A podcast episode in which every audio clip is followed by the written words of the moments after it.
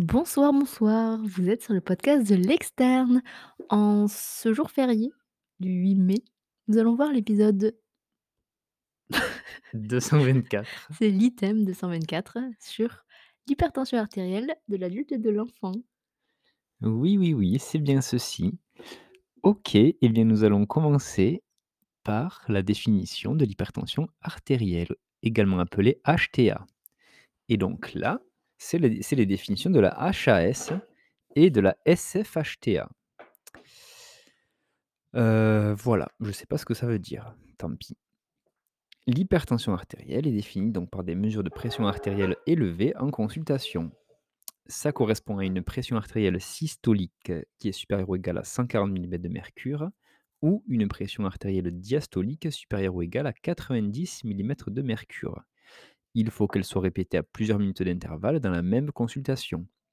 Il faut également, pour donner cette définition d'HTA, qu'elle soit persistante dans le temps sur plusieurs consultations. L'HTA est considéré comme sévère en cas de systolique supérieure à 180 millimètres de mercure et ou une pression artérielle diastolique supérieure à 110. Alors, la mesure ambulatoire de la pression artérielle, qu'est-ce que c'est? Heu, donc ce sont des mesures de pression artérielle en dehors du cabinet médical par des automesures tensionnelles ou une mesure ambulatoire de pression artérielle sur 24 heures. Ça, ça s'appelle le MAPA et ça peut confirmer l'HTA si la moyenne d'au moins 18 valeurs de pression artérielle en automesure tensionnelle est supérieure ou égale à 135/85. Heu, si la moyenne des mesures de pression artérielle en MAPA, cette fois-ci, en période diurne est supérieure à 135/85, donc là, c'est les mêmes valeurs que pour l'automesure tensionnelle. Heu et sinon, en, heu, période nocturne, il faut qu'elle soit supérieure ou égale à 120/70 pour définir l'HTA et on parle dans ce cas-là d'HTA nocturne. Ou bien, dernière, heu, dernière condition, c'est que la MAPA sur les 24 heures cette fois-ci, excusez-moi, que la MAPA sur les 24 heures soit supérieure ou égale à 130/80. Voilà et donc c'est l'HTA sur 24 heures. Alors, un petit peu d'épidémiologie maintenant. Donc, l'HTA, c'est un facteur de risque cardiovasculaire majeur qui est modifiable et dont la prise en charge diminue la morbimortalité, c'est-à-dire qu'elle réduit le risque d'accident vasculaire cérébral, de démence, d'insuffisance cardiaque, d'infarctus du myocarde, de décès d'origine cardiovasculaire et ça retarde même la survenue d'une insuffisance rénale chronique terminale. L'HTA, elle concerne environ 30% de la population adulte française, ce qui est énorme. Ça a une prévalence qui augmente avec l'âge. Elle est d'origine essentielle dans plus de 90% des cas. Voilà, donc pas pas de cause, heu, spécifiquement retrouvée. C'est c'est-à-dire que c'est une HTA primaire. Ça requiert une évaluation et une prise en charge plus générale du risque cardiovasculaire global, individualisée et centrée sur chaque patient. L'HTA pourrait être mieux prise en charge puisqu'environ 20% des patients hypertendus ne sont pas traités et 50% donc un pour un patient sur 2 qui est hypertendu et avec un traitement sont mal contrôlés. Voilà, donc en France, on n'est pas très bon sur, heu, la prise en charge de l'HTA. Alors maintenant, petit mot sur la physiopathologie, même si tout le monde, heu, doit à peu près la maîtriser, heu, au niveau de l'externat. Donc il y a différents mécanismes endogènes qui sont impliqués dans la régulation de la pression artérielle. Il y a le baroréflexe avec le système sympathique, la volémie et le système rénine-angiotensin-aldostérone et enfin la natriurèse et le système arginine-vasopressine. L'HTA est essentielle dans plus de 90% des cas chez l'adulte et elle est due à un défaut d'excrétion du sodium et une rigidification des parois artérielles avec l'âge. Il y a des facteurs environnementaux qui sont liés au mode de vie, qui peuvent agir comme des facteurs aggravants. Ça, ça sera la consommation salée, une surcharge pondérale, la sédentarité, le stress également, et cetera, et cetera. Il y a plein de facteurs.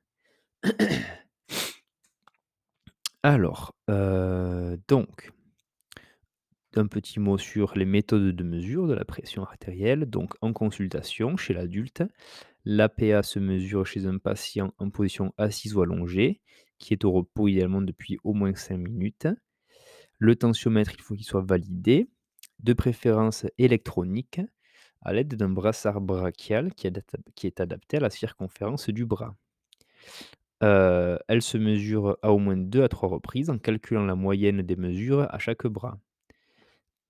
Lors de la première mesure, il faut effectuer une mesure aux 2 bras, puis les autres mesures seront effectuées au bras qui montre le niveau tensionnel le plus élevé. On va répéter les mesures à au moins 2 à 3 reprises au cours de chaque consultation, en calculant la moyenne des mesures et idéalement, il faut faire 3 mesures et effectuer la moyenne sur les 2 dernières. Voilà, j'ai failli renverser mon thé. Donc, pour la mesure ambulatoire, donc il y a 2 types de mesures qui sont actuellement validées. Il y a l'automesure tensionnelle ou la mesure ambulatoire de pression artérielle, donc la le le MAPA, enfin la MAPA du coup. L'automesure tensionnelle est effectuée par le patient lui-même à l'aide d'un appareil électronique qui est validé et qui se porte au bras. Et donc là, il y a 3 mesures le matin avant le petit déjeuner et avant la prise des médicaments, 3 mesures le soir avant le coucher et 3 jours de suite. C'est la règle des 3. Et les mesures sont espacées de quelques minutes. Heu, pareil qu'au cabinet, du coup, c'est en position assise, au repos, avec l'avant-bras posé sur une table. Pour la MAPA, du coup, elle est effectuée à l'aide d'un appareil de mesure automatique de pression artérielle et un brassard brachial qui est adapté au patient, avec des mesures qui sont systématiques pendant 24 heures en période diurne et nocturne.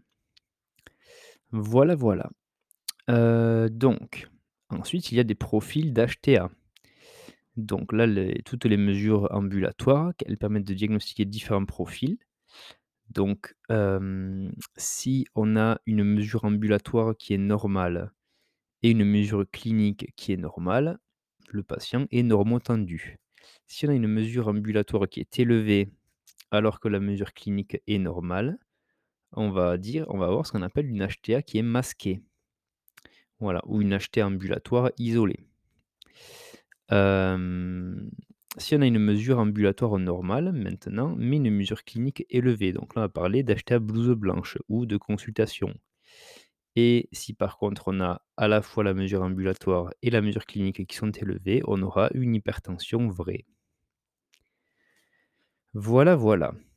Alors, comment on va faire l'évaluation initiale d'un patient qui est atteint d'HTA? Donc déjà, cette évaluation initiale a pour objectif de rechercher une atteinte des organes cibles et des pathologies qui sont associées à l'HTA. Ça aura pour but également d'évaluer le risque cardiovasculaire global avec l'utilisation de grilles adaptées telles que le score de risque qui s'appelle SCORE.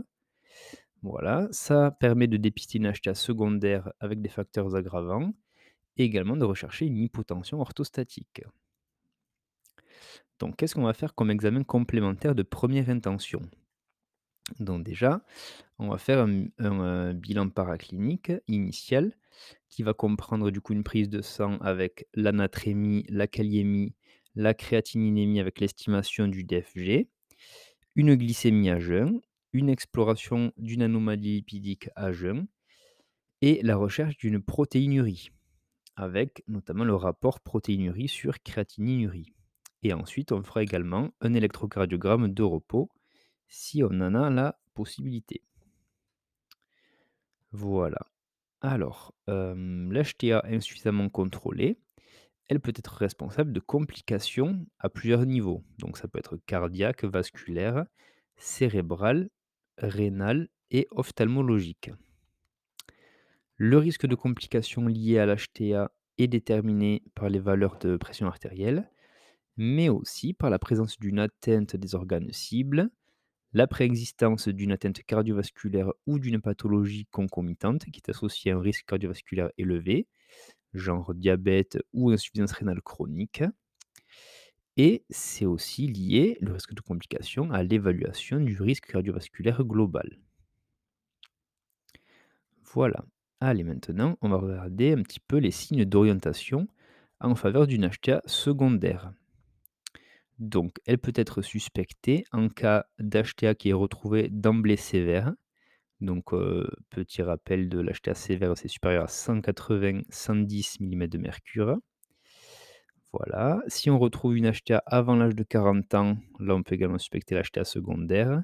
Si elle est associée à une hypokaliémie et ensuite, il y a des situations cliniques évocatrices également de l'HTA secondaire. Ça serait une HTA résistante, du coup, heu, une atteinte des organes cibles qui est disproportionnée au regard de l'ancienneté de l'HTA. Voilà. Donc maintenant, quelles sont les principales causes de ces HTA secondaires, justement? Donc, heu, on le rappelle, du coup, 90% des HTA, heu, sont d'origine essentielle, mais donc pour les HTA secondaires, ça va être, heu, secondaire à une consommation de toxiques, donc heu, l'alcool, heu, des drogues, par exemple la cocaïne notamment, une prise médicamenteuse, donc là, ça va être les corticoïdes, les ANS, des œstrogènes, des vasoconstricteurs nasaux, ça peut faire une HTA aussi, une néphropathie, une sténose d'artère rénale, qu'elle soit d'origine athéromateuse ou sur une dysplasie fibromusculaire. Et elle peut être secondaire ensuite à une cause endocrinienne. Donc là, il y a plusieurs maladies qui peuvent donner ça, heu, le phéochromocytome, l'hyperaldostéronisme primaire ou le syndrome de Cushing. OK. Allez, maintenant, on va regarder un petit peu la démarche diagnostique en cas de suspicion d'HTA secondaire. Donc, premièrement, l'entretien et l'examen clinique. Ils vont rechercher les signes qui orientent vers une cause d'HTA secondaire. Donc, ce sera les antécédents personnels ou familiaux de pathologie rénale. Ça sera la consommation de toxiques, comme on l'a vu, ou l'utilisation de substances pressives. la recherche d'un hyperaldostéronisme, notamment donc par les antécédents d'hypokaliémie, des épisodes de faiblesse musculaire ou de tétanie. Des signes évocateurs d'un syndrome d'apnée du sommeil, d'un syndrome de Cushing, d'une acromégalie, d'un phéochromocytome. Donc là, pour le phéochromocytome, ça sera, heu, des épisodes de sueur, des céphalées, des palpitations, des taches café au lait sur le corps, et cetera. Hem, il est nécessaire dans ce cas, donc heu, si on retrouve, heu, tout ça, de recourir à l'avis d'un spécialiste. Il y aura des explorations complémentaires qui seront à adapter en fonction de l'orientation étiologique. Donc là, on peut faire une polygraphie respiratoire nocturne, un échodoppler des artères rénales, un angioscanner abdominal, une analyse, heu, ou des analyses urinaires dès 24 heures, où on pourra regarder du coup la natriurèse, la créatinurie et la protéinurie, heu, les méthanéphrines et normétamé norméthanéphrines urinaires, le cortisol libre urinaire et l'aldostéronurie. On pourra faire également des dosages hormonaux sanguins, donc la rénine-aldostérone en conditions standardisées, méthanéphrine et norméthanéphrine libres qui seront cette fois plasmatiques et également un test de freinage minute en cas de suspicion d'hypercorticisme. Voilà. Allez, maintenant, on va voir les urgences hypertensives et l'HTA maline. Donc, pour les urgences, heu, hypertensives, donc on retrouve, heu, l'HTA maline qui est définie par une augmentation de la pression artérielle par rapport au niveau habituel du patient ou de la patiente. Ça c'est défini également par un œdème papillaire au fond d'œil, qui est témoin d'une atteinte micro-angiopathique, heu, qui associe souvent des atteintes ophtalmologiques, neurologiques, mais aussi rénales, notamment avec la néphroangiosclérose maligne et la prise en charge de cette HTA maligne nécessite une hospitalisation. Donc ensuite, l'urgence hypertensive. Là, elle est définie par une augmentation de la pression artérielle par rapport au niveau habituel du patient de la patiente, comme pour l'HTA maligne.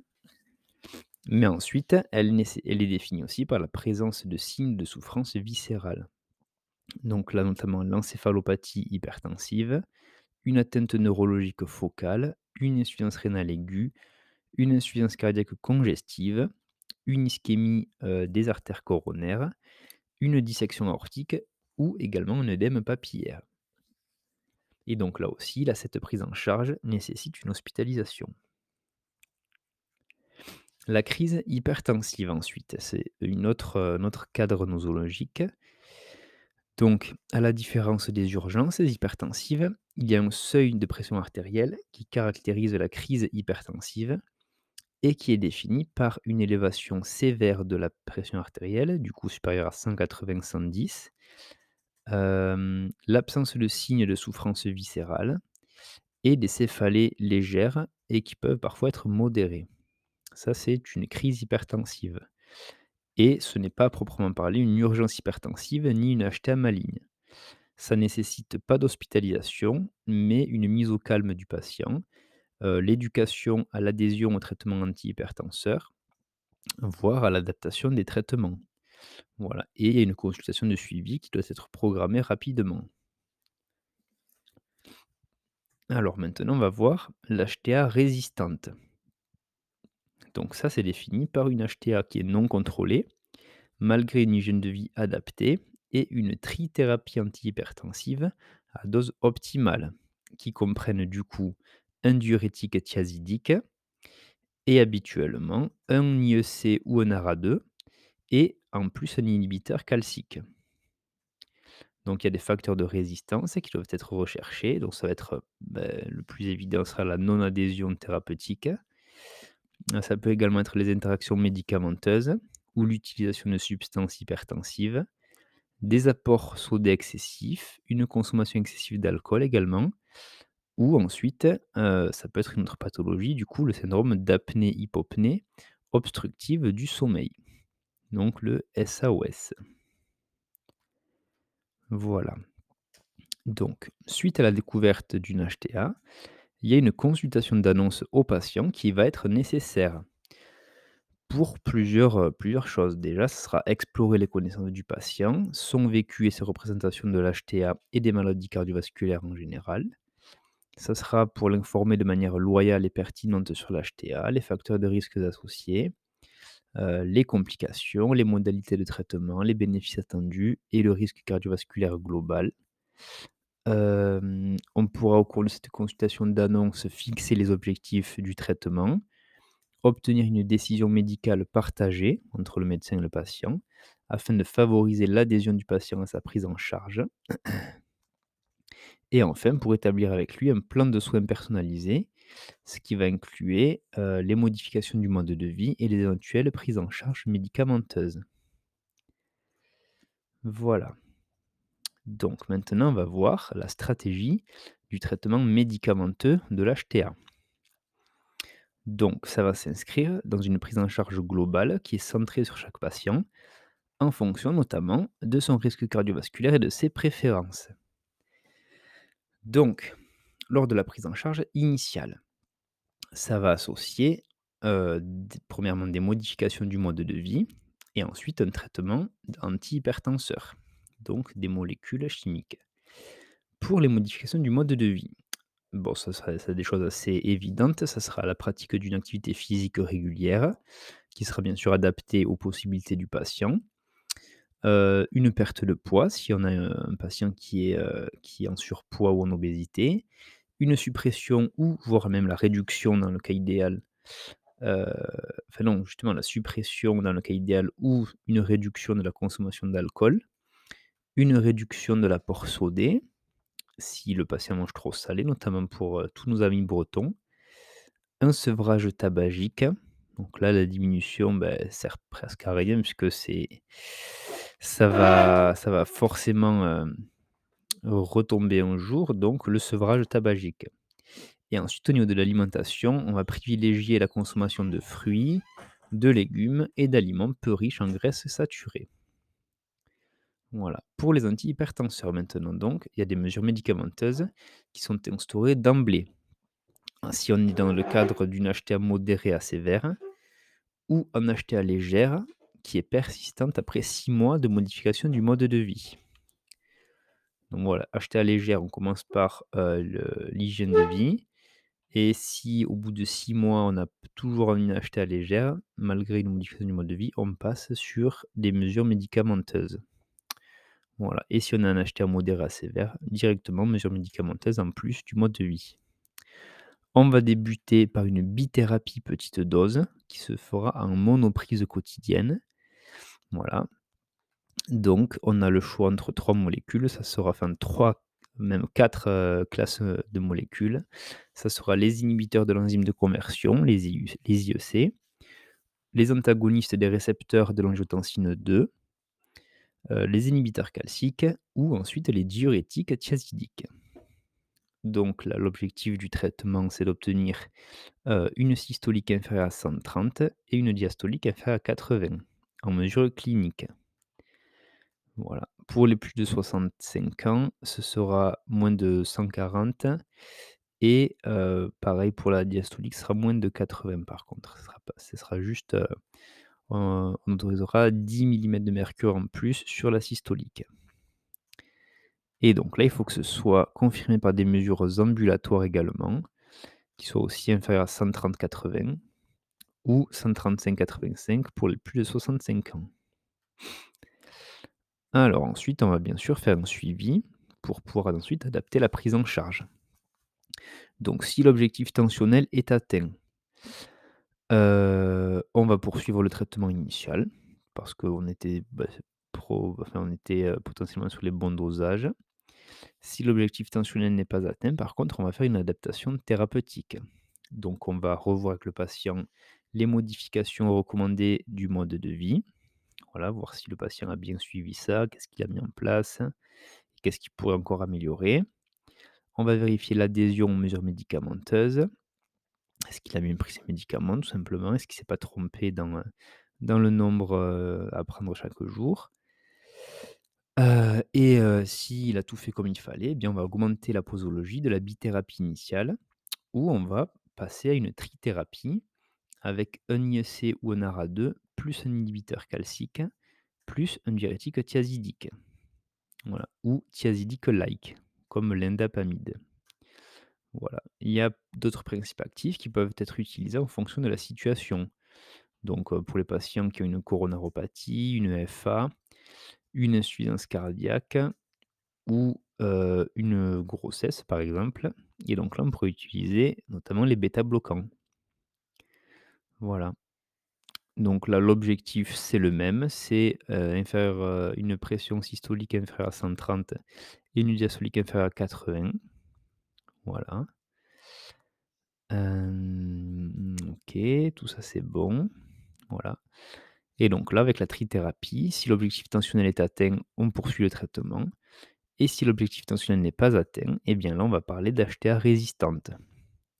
Donc la prise en charge de cette HTA résistante, elle va nécessiter une quadrithérapie antihypertensive. Donc là, ce sera tous les médicaments de la trithérapie, IEC ou ARA2, inhibiteur calcique, diurétique thiazidique ou thiazidique-like, qui se feront du coup posologie maximale tolérée par le patient et en plus de ça, on va rajouter la spironolactone et donc là, il faudra surveiller la kaliémie et la fonction rénale ou, heu, autre molécule que la spironolactone, on peut utiliser un bêta-bloquant en deuxième intention en cas de contre-indication ou d'effet indésirable de la spironolactone. Voilà. Alors maintenant, on va voir un petit peu, donc là, c'est un petit tableau sur les principaux effets indésirables et les contre-indications des traitements antihypertenseurs. Donc premièrement, pour les diurétiques thiazidiques, il n'y a pas de contre-indication absolue. Par contre, en contre-indication relative, ça sera la grossesse et les hypercalcémies et hypokaliémies. Voilà, parce que, hy ça fait éliminer du potassium, donc on va majorer l'hypokaliémie et ça réabsorbe du calcium. Les effets indésirables fréquents, beh, ça va être justement l'hypokaliémie, également une hyponatrémie parce qu'on fait plus uriner, donc on élimine plus de sodium et ça pourra faire des troubles métaboliques. Voilà pour les diurétiques thiazidiques.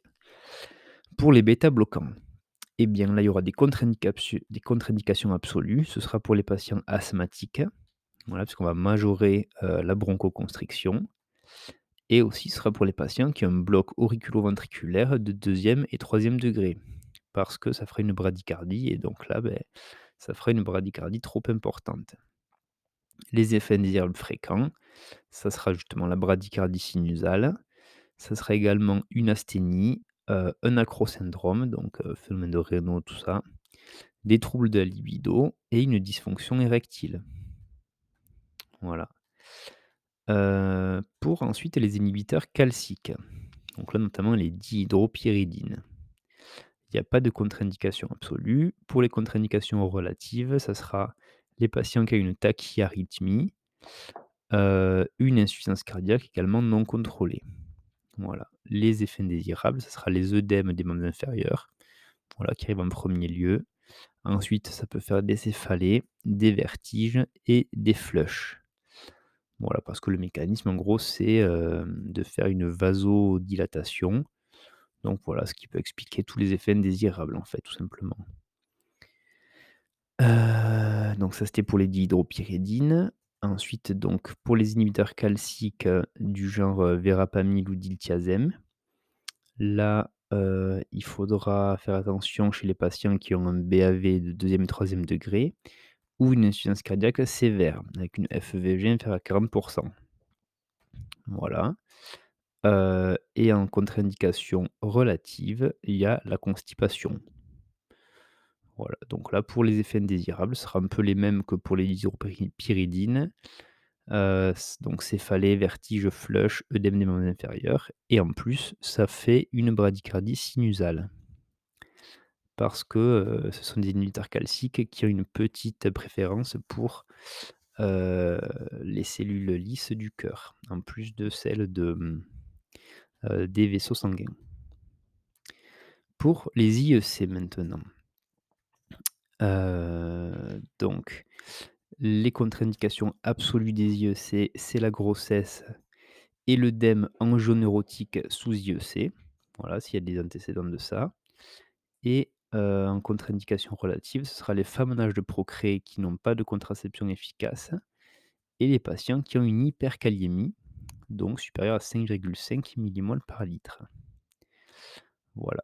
Les effets indésirables des IEC, il y a la toux, la toux sèche là qui arrive en premier lieu, heu, l'hyperkaliémie également heu et l'insuffisance rénale fonctionnelle. Ça, ça peut être des effets indésirables des IEC.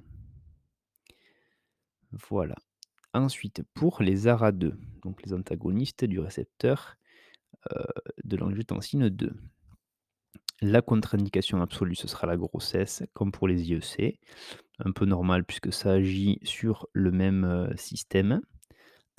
Voilà. Les effets, heu, les contre-indications relatives, ce sont les mêmes. Donc, heu, les femmes en âge de procréer qui n'ont pas de contraception efficace et les patients qui ont déjà une hyperkaliémie. Et les effets indésirables sont exactement les mêmes également, donc hyperkaliémie, insuffisance rénale fonctionnelle, mais il n'y a pas l'atout pour les ARA2. Voilà. Et enfin, pour la spironolactone, donc là, c'est des antagonistes des récepteurs minéralocorticoïdes, en fait. Les contre-indications absolues, ce sera l'insuffisance rénale de stade 4 ou 5 ou une insuffisance rénale aiguë et aussi une hyperkaliémie. Les contre-indications relatives, ce sera la grossesse. Donc, voilà, pour tous ceux du système, heu, rénine-angiotensin-aldostérone, en gros, heu, les femmes enceintes et heu, ceux qui ont des hyperkaliémies ou des insuffisances rénales, il faut faire attention, quoi, en gros, c'est ça. Et les effets indésirables, ça sera l'hyperkaliémie également, heu et après des effets plus, heu, endocrines avec la gynécomastie et des dysménorrhées. Voilà, voilà. Alors, comment savoir, heu, quel choix on va faire, en fait, dans le traitement antihypertenseur? Donc là, ça va être notamment, ben, en fonction de chaque patient et de ses situations cliniques. Donc là, ça peut être orienté, en fait, en fonction des comorbidités du patient. Donc si on a, par exemple, un patient diabétique, heu, qui est au qui est au stade de microalbuminurie ou d'insuffisance rénale, eh bien, on va préférer les IEC ou les ARA2. Voilà. Si on a un patient avec une insuffisance rénale ou une protéinurie, pareil, on va préférer les IEC ou les ARA2. Les patients en post-AVC, donc là, on va pouvoir utiliser un peu tous les toutes les molécules, donc les diurétiques thiazidiques, les IEC ou ARA2 et les inhibiteurs calciques. Chez un patient coronarien, ce sera IEC ou ARA2 et aussi également les bêta bloquants. et pour un patient insuffisant cardiaque, IEC ou ARA2, bêta-bloquants et également les diurétiques. Voilà, voilà. Alors, pour les patients qui ont plus de 80 ans, donc là, il y aura quelques particularités. Heu, donc là, l'objectif tensionnel sera encore plus, heu, sera encore individualisé. Pardon pour la petite liaison qui n'a pas lieu d'être. Un seuil recommandé de pression artérielle qui sera inférieur à 140/90, donc un peu moins strict et qu'on va surtout adapter en fait à la tolérance du patient, en particulier, heu, s'il a une hypotension orthostatique. Voilà. D'emblée, on va éviter la bithérapie, on va commencer par une monothérapie, heu et va on va limiter au maximum iatrogénie en ne dépassant pas les 3 principes, heu, actifs antihypertenseurs. Voilà, parce qu'on se dit que chez ces patients-là, qui ont plus de 80 ans, les effets à long terme, heu, de la de l'APA seront, l'HTA seront plus limités, voilà, parce que, heu, il y aura pas autant d'impact que chez un patient plus jeune et qui aura plus d'années, devant lui à vivre. Donc on évite la iatrogénie et on laisse les patients un peu plus tranquilles. Allez, maintenant la prise en charge de l'urgence hypertensive. Donc, eh bien, heu, on va d'abord commencer par hospitaliser le patient en urgence. On va diminuer progressivement sa PA par des thérapeutiques antihypertensives intraveineuses, sauf, heu, si on a un déficit neurologi neurologique focalisé ou on va n attendre l'imagerie cérébrale, pour pas passer à côté d'un AVC. Heu, pourquoi? Parce qu'en fait, heu, dans l'AVC, on on ne va pas essayer de diminuer la PA, heu, parce que ça va limiter l'apport vasculaire, l'apport sanguin, au cerveau et donc accentuer le phénomène. Ensuite, on va faire une réhydratation par un sérum sale isotonique, si on a une HTA et on va introduire un IEC ou un ARA2, s'il n'en a pas déjà. On va traiter les insuffisances d'organes associées. On va faire une surveillance rapprochée du patient et ensuite on va également rechercher une étiologie curable et la prendre en charge s'il y en a une. Voilà pour l'urgence hypertensive. Pour la crise hypertensive, donc là on fait un petit rappel concernant, heu, le fait que ce n'est pas proprement parler une urgence hypertensive ni une HTA et donc la crise hypertensive, elle ne nécessitera pas d'hospitalisation, mais la mise au calme du patient, l'éducation thérapeutique, l'adaptation des traitements si besoin et ensuite prévoir une consultation de suivi, heu, assez rapidement. Donc justement, pour le rythme du suivi du patient hypertendu. Donc là, les 6 premiers mois du traitement, on va revoir le patient tous les mois. Voilà, pour ajuster au mieux la posologie, voilà, vérifier l'absence de d'effets secondaires, assez précoces et cetera. Et au-delà des 6 premiers mois de traitement, si on a un objectif tensionnel atteint, on reverra le patient tous les 3 à 6 mois. Voilà, voilà. On aura des points de vigilance, sur le suivi. Donc, le suivi individualisé, il est centré sur le patient et il comprend des mesures de pression artérielle au cabinet médical, qu'on peut faire confirmer, heu, par le patient à domicile avec, heu, des mesures de pression artérielle ambulatoires, que ce soit en automesure ou avec le MAPA. Voilà, on va surveiller l'adhésion du patient au traitement d'hypertenseur et également aux modifications de son mode de vie, ce qui va être un pan très important de son traitement aussi. On va évaluer l'efficacité et la tolérance des thérapeutiques, antihypertensives qui ont été mises en place. On va réévaluer le risque d'interaction médicamenteuse. On va rechercher la présence d'une hypotension orthostatique qui aurait pu être, qui aurait pu être aggravée ou développée à la suite, du traitement mis en place. Et on va adapter ensuite le traitement antihypertenseur en fonction des situations. Donc, si on a une hypotension orthostatique persistante, on va alléger le traitement. Heu, voilà, si on a une perte de poids par dénutrition ou chez certains patients fragiles, on va également alléger le traitement. Si on a ensuite une hypovolémie marquée ou un événement intercurrent, notamment chez la personne âgée, par exemple, heu, une personne âgée qui a des diarrhées, une déshydratation, une infection et cetera, on va pouvoir arrêter temporairement le traitement. Voilà, pour pas majorer les effets secondaires, heu, bah, des antihypertenseurs. Voilà. Et ensuite, lors de ces consultations de suivi, on pourrait également dépister les atteintes des organes cibles. Voilà. Heu, on va faire également quelques examens complémentaires pour le suivi du patient. Donc, heu, ben, on va faire un contrôle biologique de la créate créatininémie et une recherche de protéinurie tous les ans, voire tous les 2 ans. Chez le sujet âgé, on peut même le faire plus fréquemment, heu, voilà et tous les patients plus à risque, donc les diabétiques, les insuffisants rénaux ou cardiaques. Voilà. Un, heu, tous les ans, voire tous les 2 ans ou, heu, beh, chez les sujets âgés, tous les patients à risque, 6 mois, on peut dire. Ensuite, on va faire un contrôle biologique également de la glycémie à jeun et une EAL, donc les anomalies lipidiques tous les 3 ans. En l'absence de diabète, bien sûr, ou de dyslipidémie, où le suivi, biologique sera plus rapproché. Tous les 3 à 5 ans, on pourra faire un ECG ou pareil, plus fréquemment si on a des symptômes, si le patient a des symptômes cardiaques ou des cardiopathies sous-jacentes. Donc voilà, voilà. Maintenant, un petit mot sur, les HTA secondaires. Donc leur prise en charge, est assurée par le médecin généraliste ou un autre spécialiste de deuxième ou troisième recours. Donc là, eh bien, ce sera, l'arrêt d'un traitement qui va favoriser l'HTA ou la consommation de toxiques, si c'est le cas. Ce sera la première ligne, de la prise en charge. Si le patient a un syndrome d'apnée du sommeil, eh bien, on fera un appareillage.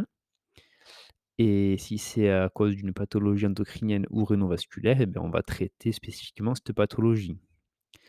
Donc pour, heu, l'hyperaldot aldostéronisme primaire, le traitement va reposer sur le blocage du récepteur minéralocorticoïde, donc heu, la spironolactone et on peut faire une surrénalectomie, heu, voilà, lorsque une seule des 2 surrénales est à l'origine de l'hypersécrétion. Voilà pour l'hyperaldostéronisme primaire. Si, heu, l'HTA secondaire est lié à un à un phéochromocytome. Donc, heu, bah, là, tout simplement, le traitement des phéochromocytomes et des paragangliomes qui produisent des catécholamines va reposer sur l'exérèse chirurgicale. Dans le cas de sténose de l'artère rénale ensuite, donc là, le traitement de ces sténoses artérielles rénales repose sur l'optimisation du traitement de prévention cardiovasculaire. Heu, on peut discuter d'une angioplastie de l'artère rénale chez des patients jeunes qui ont une dysplasie fibromusculaire. Chez les patients par contre qui ont une sténose athéromateuse, donc là on va discuter de l'angioplastie en cas d'HTA résistante uniquement, d'OAP flash ou de dégradation de la fonction rénale sous IEC ARA2, heu, d'une dé d'une dégradation de la fonction rénale sans étiologie retrouvée, de diminution de la taille du rein, sans oublier les objectifs de LDL cholestérol qui devront être inférieurs à, heu, 0,55 grammes par litre et on va prescrire un antiplaquettaire. Voilà. Et donc là, on va passer un petit peu chez l'enfant. Voilà, il y a pas énormément de de choses à dire là-dessus. Donc là, l'HTA de l'enfant, elle est définie par une pression artérielle qui est supérieure ou égale au 95e percentile. Voilà, par rapport aux ABAC de pression artérielle qui sont élaborés en fonction de l'âge, de la taille et du sexe. Heu, l'HTA, bah, se définira sur plusieurs mesures dans le temps qui vont être réalisées dans les bonnes conditions. Donc là, c'est les mêmes que pour les adultes, hein, tout simplement. Voilà et une mesure supérieure est contrôlée lors de la prochaine, consultation avec des conseils hygiéno-diététiques. Voilà, une mesure supérieure est contrôlée lors de la prochaine, heu, consultation. Bon, j'ai pas trop compris cette phrase, bon bref. Un inhibiteur calcique peut être prescrit dans l'urgence, en attendant un avis de deuxième ou troisième recours spécialisé. Voilà. Sachant que la forme sublinguale de l'inhibiteur calcique est contre-indiquée chez l'enfant. Alors, hem, donc, quand est-ce que déjà on va mesurer la pression artérielle chez l'enfant? On le fait pas toujours. Donc avant 3 ans, heu, avant l'enfant de 3 ans, ça se fera uniquement la mesure, heu, de la pression artérielle uniquement en cas de facteur de risque. Donc ça sera les enfants qui ont, heu, un petit poids de naissance, qui ont une pathologie rénale, urologique, cardiaque, une maladie systémique aussi, Voilà. Après 3 ans, la mesure de la pression artérielle se fait 1 fois par an, de manière systématique et en cas de signe d'appel. Donc là, ce sera les petits qui ont des céphalées, des douleurs abdos, un syndrome polyuropolypsique, une cassure staturo-pondérale et cetera. Voilà. Heu, petite subtilité concernant la méthode de réalisation de la mesure.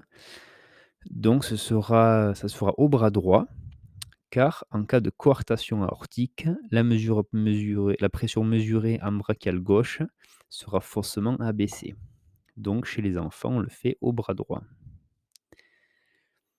Voilà.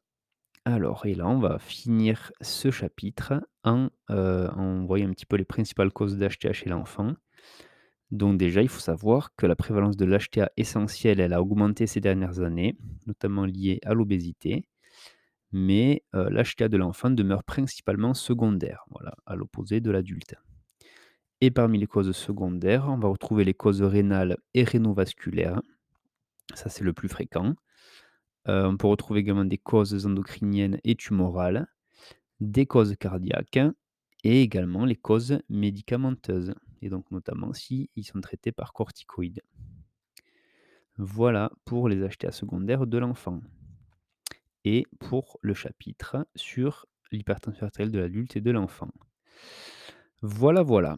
Donc chapitre un petit peu long, mais il y avait pas mal d'infos, heu, pas mal d'infos à dire. J'espère que ça vous aura bien aidé pour, heu, la suite et d'ici là, on se dit à la prochaine pour le prochain épisode qui sortira mercredi matin. Ciao, ciao.